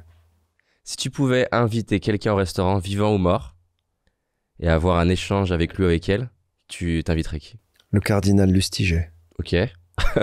Pourquoi? Bah ouais. Parce que j'aurais plein de questions à lui poser. Parce que c'est. Tu poserais quoi comme question, par exemple? Plein de choses sur la foi, plein de choses sur la religion juive, sur la religion chrétienne, sur sa conversion, sur sa, sur ce qu'il a vécu, sur euh, c'est un enfant juif euh, dont la mère est morte dans les camps de concentration, qui demande le baptême, qui devient chrétien, qui devient prêtre, qui devient archevêque, cardinal, un des hommes les plus proches du pape Jean-Paul II, qui est un enfant de, de la Shoah. Du, Donc ce parcours est, est fou, quoi. Comment on pardonne et à la fois on, on avance dans ce chemin quand on est un... c'est, c'est, c'est bouleversant, c'est bouleversant. C'est lui qui, a, qui à la fin euh, de sa vie. euh, A demandé le Kaddish, Oui, la prière juive des morts, puisqu'il demande en fait, avant de mourir, dans ses dernières volontés, d'après ce que je- je- j'en ai lu, et puis il y a une vidéo qui existe où on voit les obsèques du cardinal de Stiger, et, et on voit, je crois, un de ses petits-enfants qui verse de la terre de Jérusalem euh,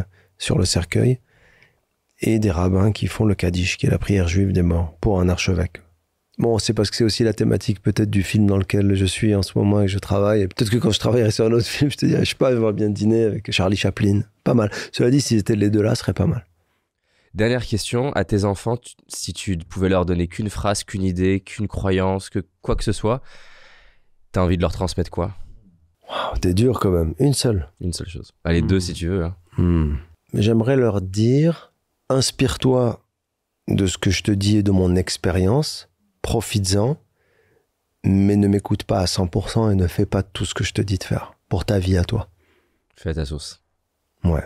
Et je conseille même parfois à des jeunes artistes, plus des artistes, parce que c'est eux qui viennent me voir et me demander des conseils. Écoute, euh, s'il y a un conseil que je peux te donner, c'est n'écoute pas tes parents. on va avoir des plaintes là, on va avoir des. Il y a un partenaire, il faut qu'on dise euh, merci Adidas. Pourquoi pas? Tu peux le dire et après on va essayer. En tout cas, euh, je voulais te remercier parce que c'était un échange, euh, un vrai échange, un vrai échange de. Ouais, c'est un vrai partage. Vraiment, ça me touche. J'aime bien. Je me sens euh, bien dans cette dans cet exercice-là, parce qu'en fait, quand je te réponds, je m'aperçois que bah, quand on est vrai, tu m'inspires ça. on- je me rends compte que dans les interviews, on sait presque ce qu'on va dire avant, alors que là, on découvre presque. Ben, on découvre les éléments, on est là, on dit ah oui, ah, ah, bon d'accord, et on formule notre pensée tout en, on la découvre presque en l'énonçant. Donc je te dis merci et je remercie bien sûr Adidas parce que sans Adidas on n'aurait jamais fu- pu euh, faire ce podcast. Merci. Voilà. C'est un bon concept. On, fait les... on les remercie avant, les sponsors. et Écoute, je on vais va t'en les- faire quelques-uns et tu vois. merci Coca-Cola pour ce podcast. je peux me garer? Ouais, merci en tout cas, Gad. Merci David. hein.